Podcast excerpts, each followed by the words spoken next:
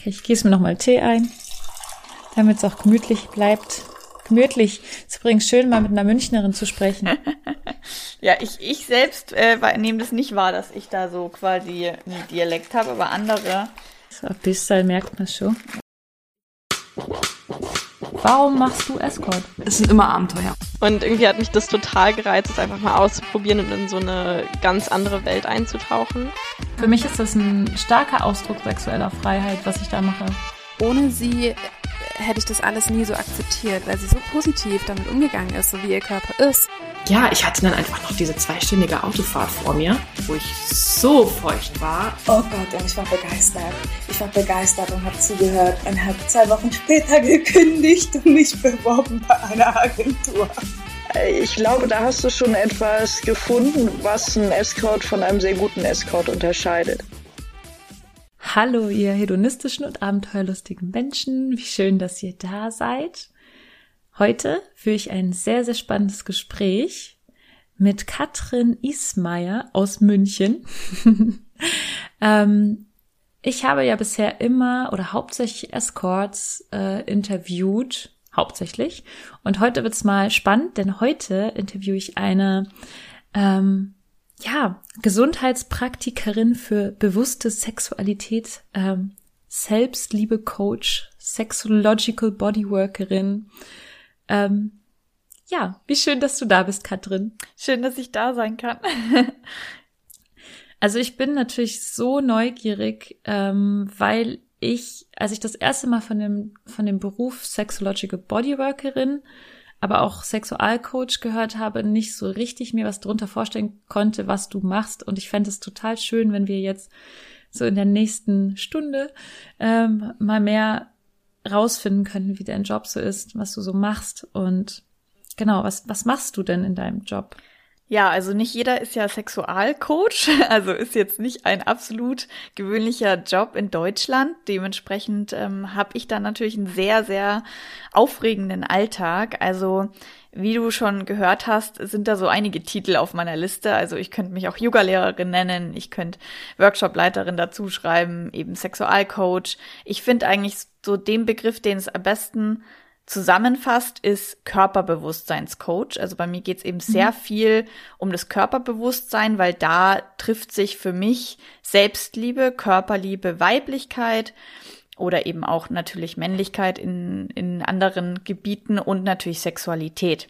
Und das mhm. finde ich so super spannend. Also dementsprechend helfe ich Menschen, sich wieder mehr im Körper zu spüren, was dann auch eben dazu führt, dass wir in der Sexualität weniger Probleme haben, uns besser fallen lassen können und ähm, durch Retreats zum Beispiel, also vor Ort, wirklich auch lernen, wie können wir mit unseren Emotionen und Schatten in Verbindung kommen, wie können wir eben auch abschalten. Also das ist ja auch so ein Riesenproblem von Sexualität, dass wir nicht abschalten können.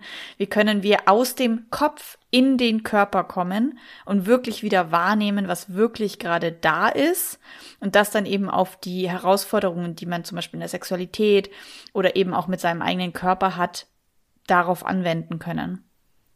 Mhm. Das klingt richtig spannend. Wie ist es denn konkret? Also was hast du da für Menschen, die ähm, die da kommen? Mhm. Also es kommt ein bisschen drauf an, bei welcher Dienstleistung quasi welche Leute kommen. Also in meinen Workshops und Retreats sind es hauptsächlich Frauen, weil wir da auch, also zum Beispiel meine Retreats sind auch nur für Frauen. Es wird auch welche noch geben, wo Männer auch dazu kommen dürfen. Aber anfangs habe ich einfach viel mit Frauen gearbeitet. Dementsprechend zieht sich das so ein bisschen durch, dass einfach sehr viele Frauen da sind, die sich eben mehr spüren wollen, die auch dieser Begriff Tantra sehr anzieht. Also ich mache sehr viel mit Tantra ähm, sich selbst eben spüren lernen, Langsamkeit, Entschleunigung, Slow Sex, all diese Frauen, die da so ein bisschen Bewusstheit in ihren Körper und ihre Sexualität mit reinbringen wollen. Aber natürlich sind auch Männer willkommen, vor allem halt in meinen ähm, Abendworkshops sind immer mal wieder Männer dabei, zum Beispiel in den Tantra-Workshops oder natürlich auch in meinen 1 zu 1 Coachings. Also in den 1 zu 1 Coachings ist es natürlich am intensivsten mit den ganzen Themen. Also wenn du da so fragst, was sind da so die Themen, mhm. ist das meistens, ja, also so ein bisschen unterschiedliche Bereiche. Zum einen Frauen, die sich selbst nicht so viel spüren, also die sowas wie Taubheit oder Desensibilisierung der Vagina erfahren, also die vielleicht irgendwie zu wenig spüren und mehr spüren Mhm. wollen. Also zum Beispiel, ich komme nur klitoral, wie kann ich denn vaginal kommen? Mhm. Oder wie kann ich meinem Freund sagen, was ich will? Oder wie finde ich überhaupt raus, überhaupt, was ich will? Ähm, also Mhm. zum Beispiel, wie kann ich zum, durch Selbstbefriedigung auch rausfinden, was ich selbst möchte? Also das sind so Frauen, die einfach eher so ein bisschen unsicher sind in der Sexualität und gerne so mehr kommunizieren würden, gerne so mehr in Kontakt mit ander, mit dem Mann kommen würden und da einfach sich selbst auch mehr spüren wollen. Ein großes Thema ist auch sexuelle Unlust beziehungsweise zu viel Lust in Partnerschaften. Also ich habe auch einige Paare, die genau zu dem Thema zu mir kommen, aber auch Männer zum Beispiel, die an Erektionsstörungen, Pornosucht etc ähm, ja, oder halt natürlich auch in der Partnerschaft Schwierigkeiten in der Sexualität leiden. Und genau, also das sind so, ich sag mal, die drei größten Gruppen. Natürlich sind auch mal Frauen dabei, die irgendwie, äh, wie zum Beispiel meine Geschichte, mein, meine eigene Geschichte, zu viel oder zu viel gibt's nicht, aber sehr viel Lust auf Sex haben und nicht wissen, wie sie damit umgehen sollen. Ähm, genau, also es sind immer irgendwelche Herausforderungen quasi mit sich, mit dem Körper, mit der Sexualität.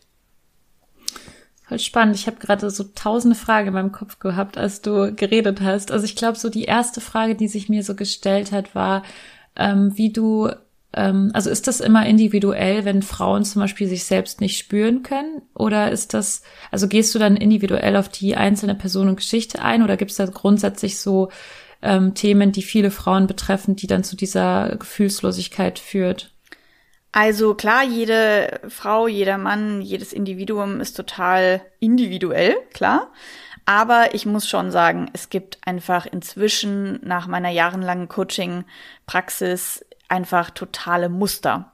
Also das ist quasi, manchmal sind die Klienten total erstaunt, weil ich quasi was sage und die so, woher weißt du das? Und äh, wie konntest du denn das jetzt erraten? Weil eben es ist immer wieder so ein Muster. Also bei Beziehungen gibt es so typische Beziehungsmuster, bei sich spüren gibt es so typische Muster. Also ich habe da immer relativ schnell den Riecher vorne dran, dass ich weiß, was da los ist. Aber klar muss man bei jeder Frau individuell schauen äh, und bei jedem Mann, was da die Backstory ist, was die erfahren haben, wie es im Einzelnen ist. Also zum Beispiel im ersten Coaching ähm, bin ich damals sehr detailorientiert und frage immer alles aus, damit ich einfach selbst auch einen Überblick bekomme.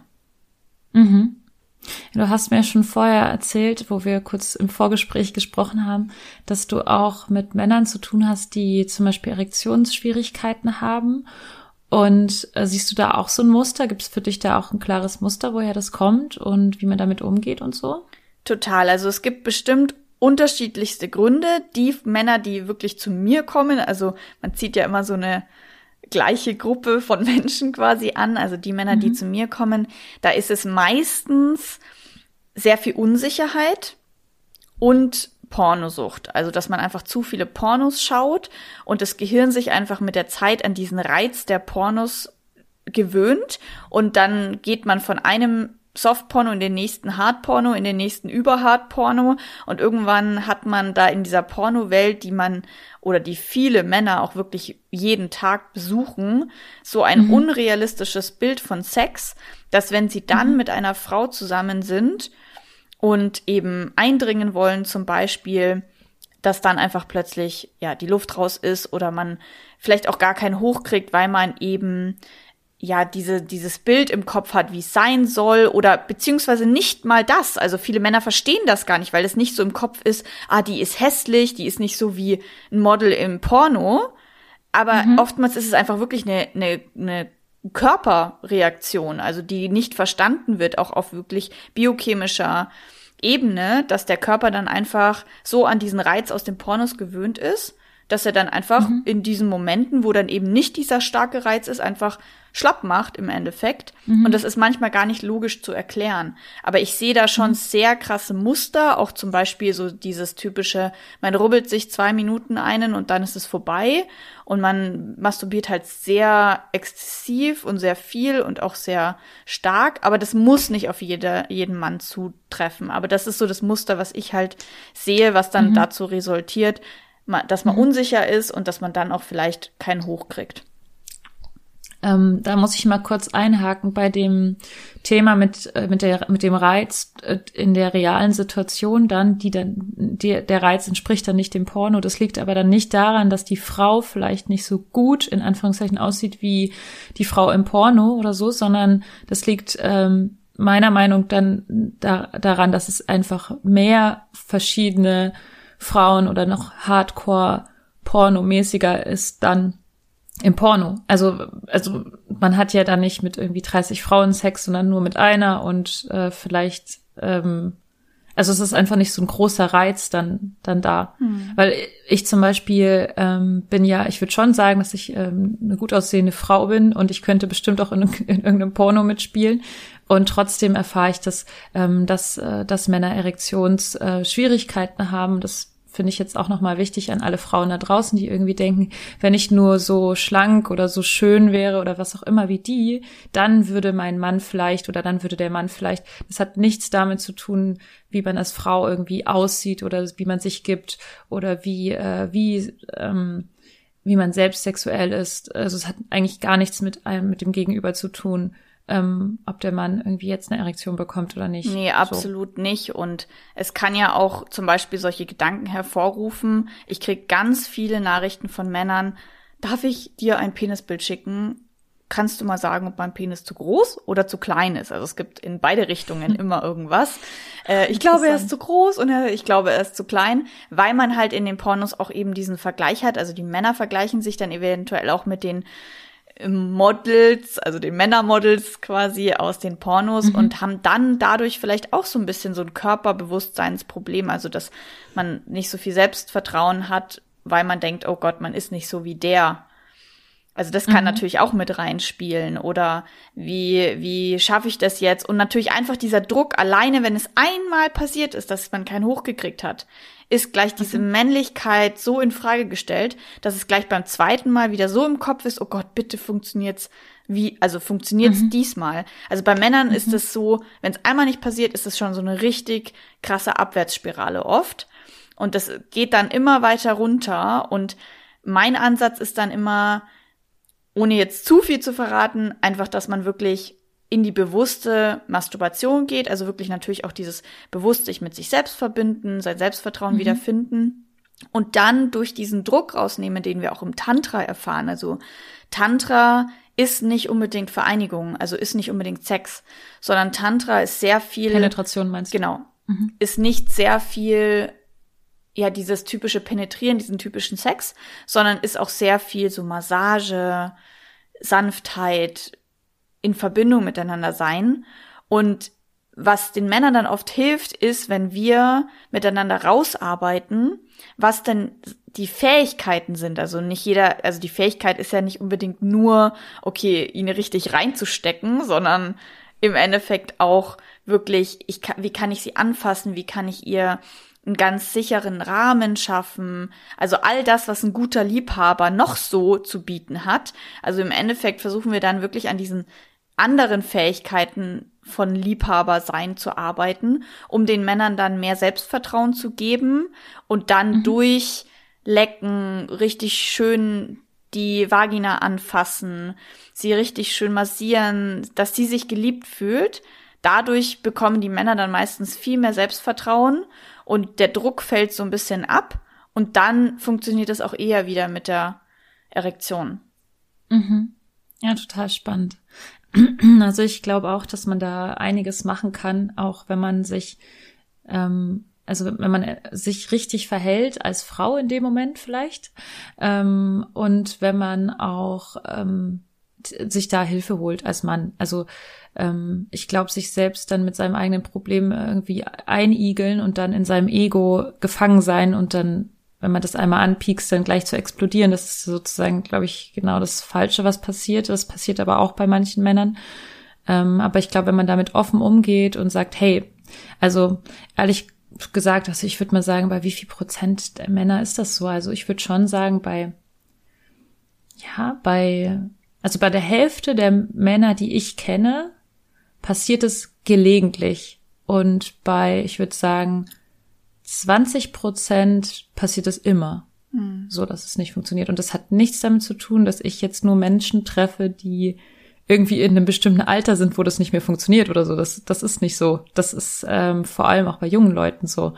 Also ähm, einfach um hier auch nochmal ein Shoutout an alle Männer, die das ist normal. Also es ist normal, dass es nicht immer stocksteif ist. Selbst im Porno, ähm, wenn man ein Porno dreht, muss irgendwie ständig äh, Pause gemacht werden, damit die Männer sich wieder hart ruppeln können und dann geht es weiter mit dem Dreh. Also das ist ja nicht die Realität. Ja, also was, und ich finde es total schade, dass die Männer sich da auch so, also ich kann es auch verstehen, aber ich finde es natürlich auch schade, dass das oftmals so lang ignoriert wird oder noch mehr weitergetragen wird, dann wird es eigentlich nur noch schlimmer, weil die Männer sich so schämen dafür.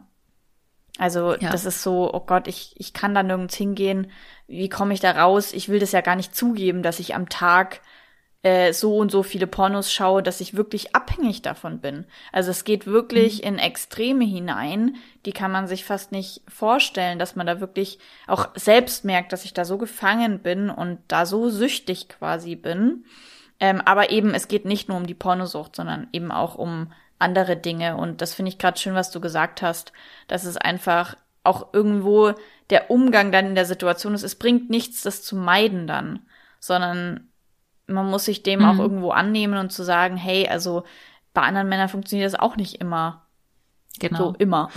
Mhm. Ich finde es irgendwie so schön, dass ich äh, zum Beispiel in meinem Job da so ein Safe Space bieten kann, wo Männer dann wirklich auch die Gelegenheit haben, die Möglichkeit haben, so sie selbst zu sein und sich dann nicht schämen zu müssen. Und ich, ich denke schon, dass ich den Männern das Gefühl vermittel, dass sie dass sie so gut sind, wie sie sind. Und ich äh, denke, das wird dann auch so ein Teil von deinem ähm, von deinem Alltag sein, Männern auch erstmal zu vermitteln, dass sie so, wie sie sind, auch richtig sind. Mhm. Also, wie du jetzt gerade sagst, ist die wirklich praktische Erfahrung, dass man dann als Mann nicht abgelehnt wird, so ein mhm. richtiger Keypoint, also wie mhm. so ein Verwandlungsmoment.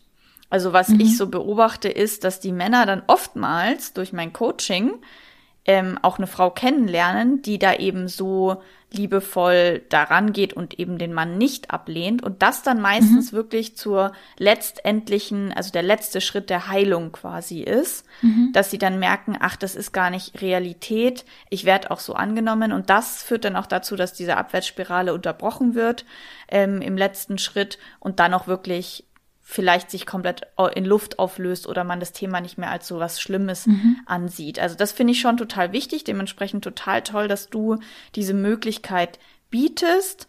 Ähm, ich mache jetzt dieses Coaching eher auf mentaler Ebene, also wir machen Gesprächscoaching, wir reden sehr mhm. viel darüber und ich gebe dann eher Hausaufgaben, dass die Männer das alleine ähm, zu Hause mit sich erstens ähm, praktizieren können, aber natürlich auch Tipps, wie kannst du jetzt rausgehen, wie kannst du auch eine Frau anziehen, die dann mhm. eben nicht so blöd reagiert und sagt, also wenn du keinen hochkriegst, dann tschüss, so. Mhm, das ist halt dann mhm. alles andere als hilfreich, sondern du solltest dann auch nur versuchen, Frauen zu begegnen, wo du das Gefühl hast, da kannst du dich in diesen sicheren Rahmen begeben und hast dann nicht wieder eine weitere traumatische Erfahrung, sondern eher einen Heilungsmoment.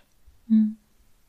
Ich habe auch den Eindruck, es besteht einfach so ein krasser Leistungsdruck für die Männer. Ähm, das hatte ich auch letztens wieder erlebt oder sogar zweimal in, in, in meinen letzten Wochen erlebt, dass äh, Männer sich sozusagen dafür rechtfertigen müssen, dass sie nicht kommen. Ähm, und ich finde es total okay, wenn man nicht kommt. Und ich glaube, es gibt aber so eine gewisse Norm von, wenn du nicht kommst, dann bist du irgendwie nicht richtig. Und hast du das auch manchmal in deinen ähm, Therapiesitzungen, dass du mit Pärchen zum Beispiel sprichst, wo die Frau sich beschwert, dass der Mann nicht kommt oder dass er nur auf eine ganz bestimmte Art und Weise kommt oder so? Also jetzt in meinen Paar-Settings ist das meistens eher nicht das Thema. Da geht es mehr um Lust, also mehr um dieses, ich möchte begehrt werden, warum begehrst du mich nicht? Also da fangen wir ehrlich gesagt meistens noch viel früher an als überhaupt beim mhm. Orgasmus, ehrlich gesagt. Mhm.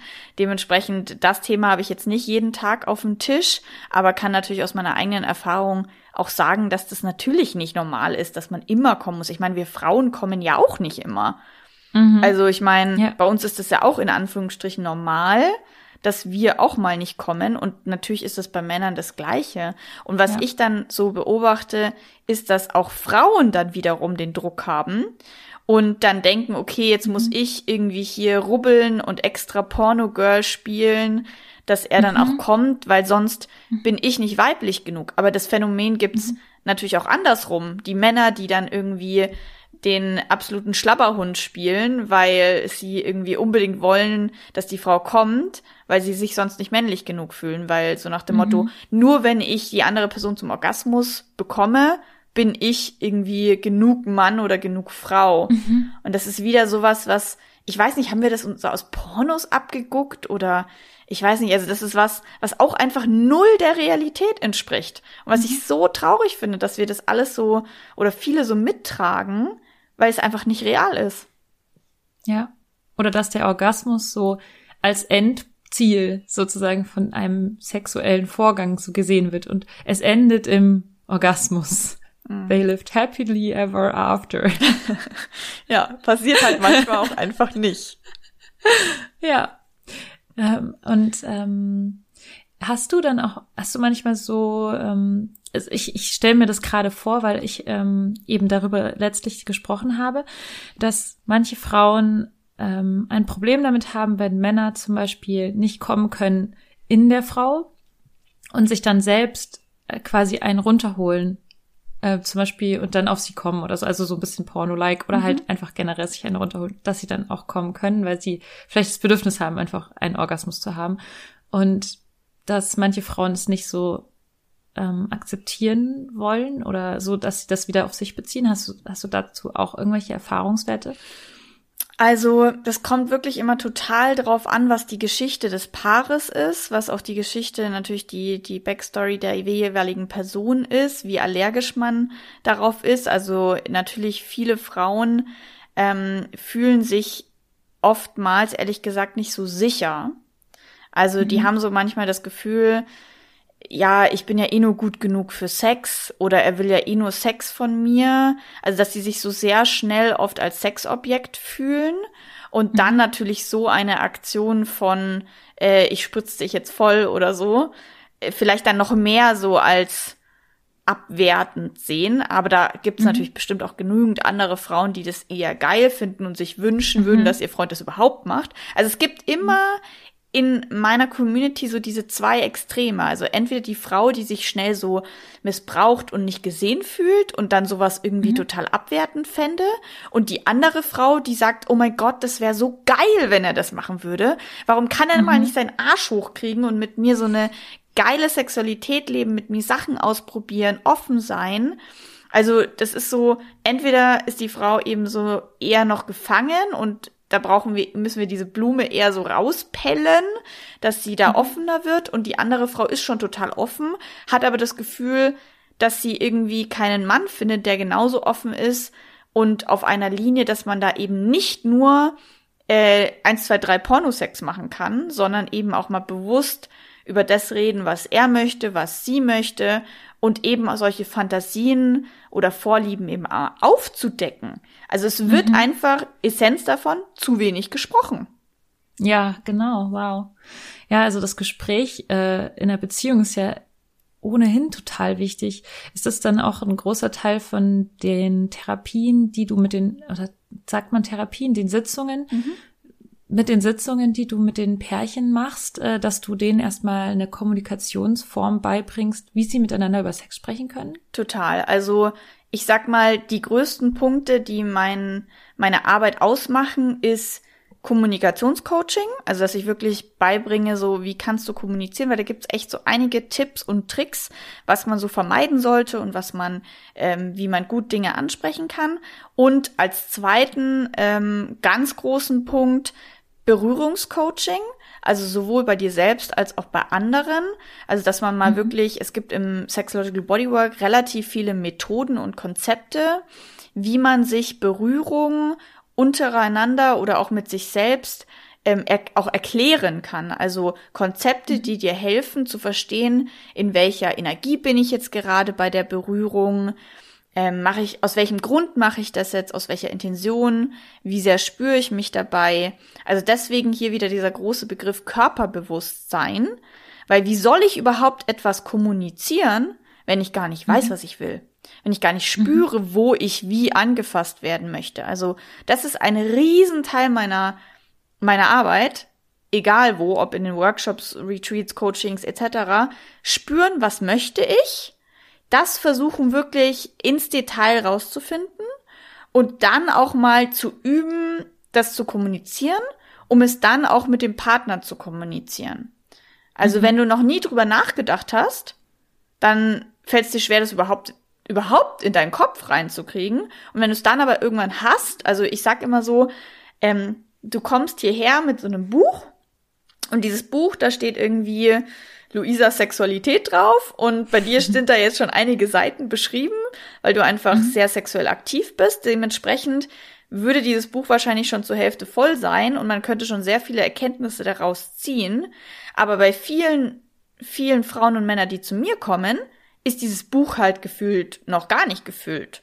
Also mhm. das ist meistens das Problem auch oft, dass es eben entweder total ja, unstrukturiert, strange, zu viel gefüllt ist und man da irgendwie keinen Überblick mehr hat, oder dass es eben einfach noch viel zu wenig Seiten hat und man quasi wie so eine Masterarbeit über seine eigene Sexualität erstmal da reinschreiben sollte. Mhm. Also ich habe jetzt gerade selbst mich befriedigt.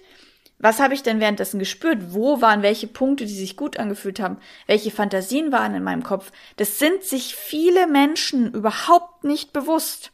Und mhm. wenn wir das aber mal aufs Blatt Papier bringen oder auf jeden Fall in unseren Geist hineinrufen mhm. oder mal überhaupt drüber nachdenken, dann ist es auch viel einfacher zu schauen, was ist eigentlich meine erfüllte Sexualität? Also wie stelle ich mir die vor? Weil die ist ja bei jeder anderen, also jeder Person komplett anders. Mhm. Und daraus können wir dann quasi Erkenntnisse ziehen und in dieses Berührungs- und Kommunikationscoaching gehen, aber natürlich auch Glaubenssätze und tausend Fragen klären.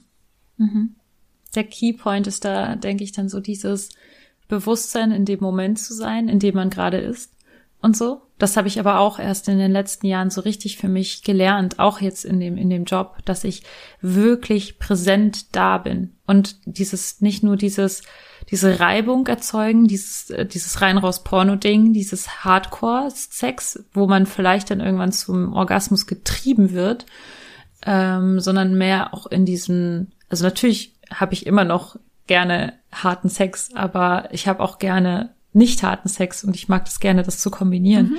Und das ist aber wirklich eine Erfahrungssache, die ich jetzt wirklich über die letzten Jahre gemacht habe in einer in einem Zustand, wo ich sehr viel Sex auch hatte. Ich glaube, ganz viele ähm, normale oder ich sag mal normale Menschen oder ganz viele Menschen, die gewöhnlichen Lebensrhythmen folgen, haben vielleicht auch gar nicht die Möglichkeit, so viele Erfahrungen mit sich selbst irgendwie zu machen. Und selbst, ähm, obwohl ich diese ganze Erfahrung gemacht habe, habe ich immer noch, und darüber habe ich mich gestern mit meiner Freundin unterhalten, Probleme mit Kommunik also mit der Aussprache von bestimmten Worten über Sex. Mhm. Also ich frage mich, ähm, ob man das lernen kann. Also zum Beispiel, ähm, ich habe eigentlich kein Wort für meine Vulva. Also ich, ich finde Vulva klingt irgendwie nicht cool.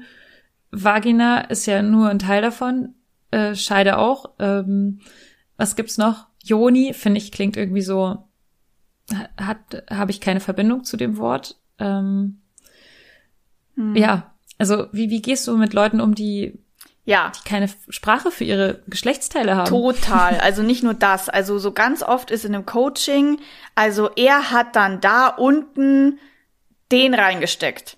Also mhm. quasi immer so umschrieben.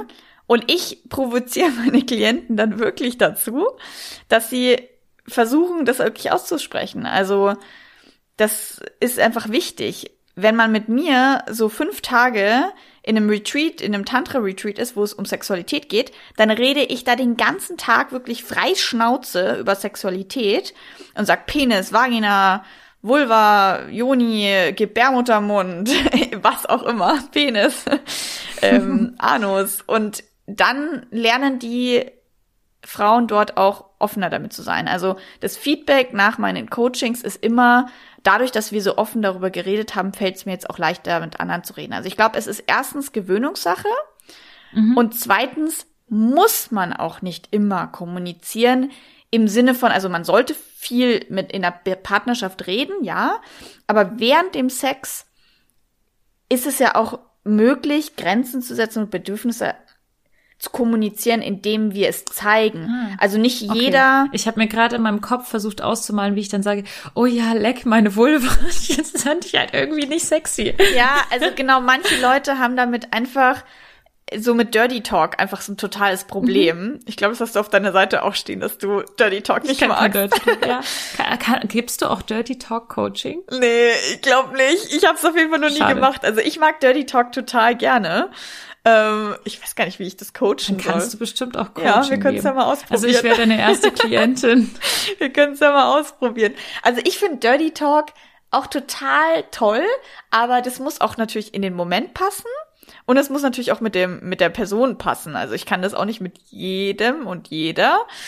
Ähm, aber für mich ist zum Beispiel in dem Sinne was zu sagen kein Problem. Aber es gibt eben viele Menschen, die da irgendwie mit der Sprache eine Blockade haben und sagen, das finden sie total unsexy. Ähm, und denken mhm. dann erstmal während dem Sex oder während der sexuellen Aktion zehn Minuten drüber nach, wie ich jetzt eben sage, leck meine Vulva. So. Und genau. das bringt einen dann natürlich wieder aus dem Kopf und das ist nicht Sinn der Sache. Dementsprechend ist es natürlich auch okay, Dinge zu zeigen oder Gesten. Mhm. Also zum Beispiel, wenn ich jetzt merke, es ist mir zu schnell, also es geht mir hier viel zu schnell voran. Ich brauche irgendwie mehr Zeit, um mich zu öffnen, was einfach viele Frauen brauchen, um überhaupt feucht zu werden, um überhaupt dann auch einen Orgasmus zu bekommen, brauchen Frauen einfach meistens viel mehr Zeit als Männer.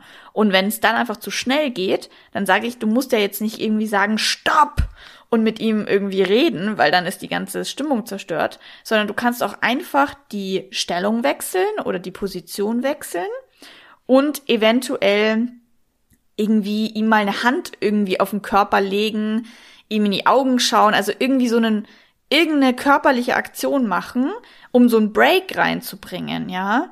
Also mhm. eine, eine Positionswechsel oder eben mal in die Augen schauen oder einfach gut was aussprechen wäre auch eine Idee, so, aber mhm. man muss nicht immer was aussprechen. Das Wichtige ist, dass man weiß, wo man selbst steht.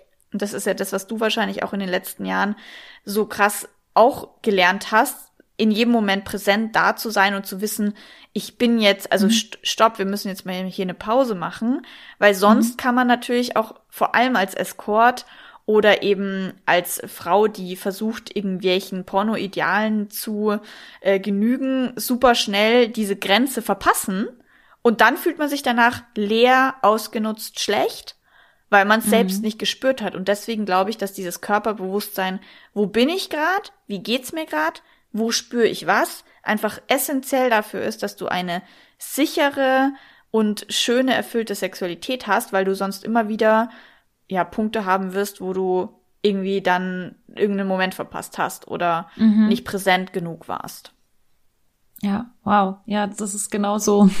Also ich, ich kann auch diesen Job nur machen ähm, und mich darauf nur so einlassen, weil ich mir so sicher darüber bin, wo meine Grenzen sind sexuell und weil ich mir so sicher darüber bin, wo ich gerade aktuell immer bin.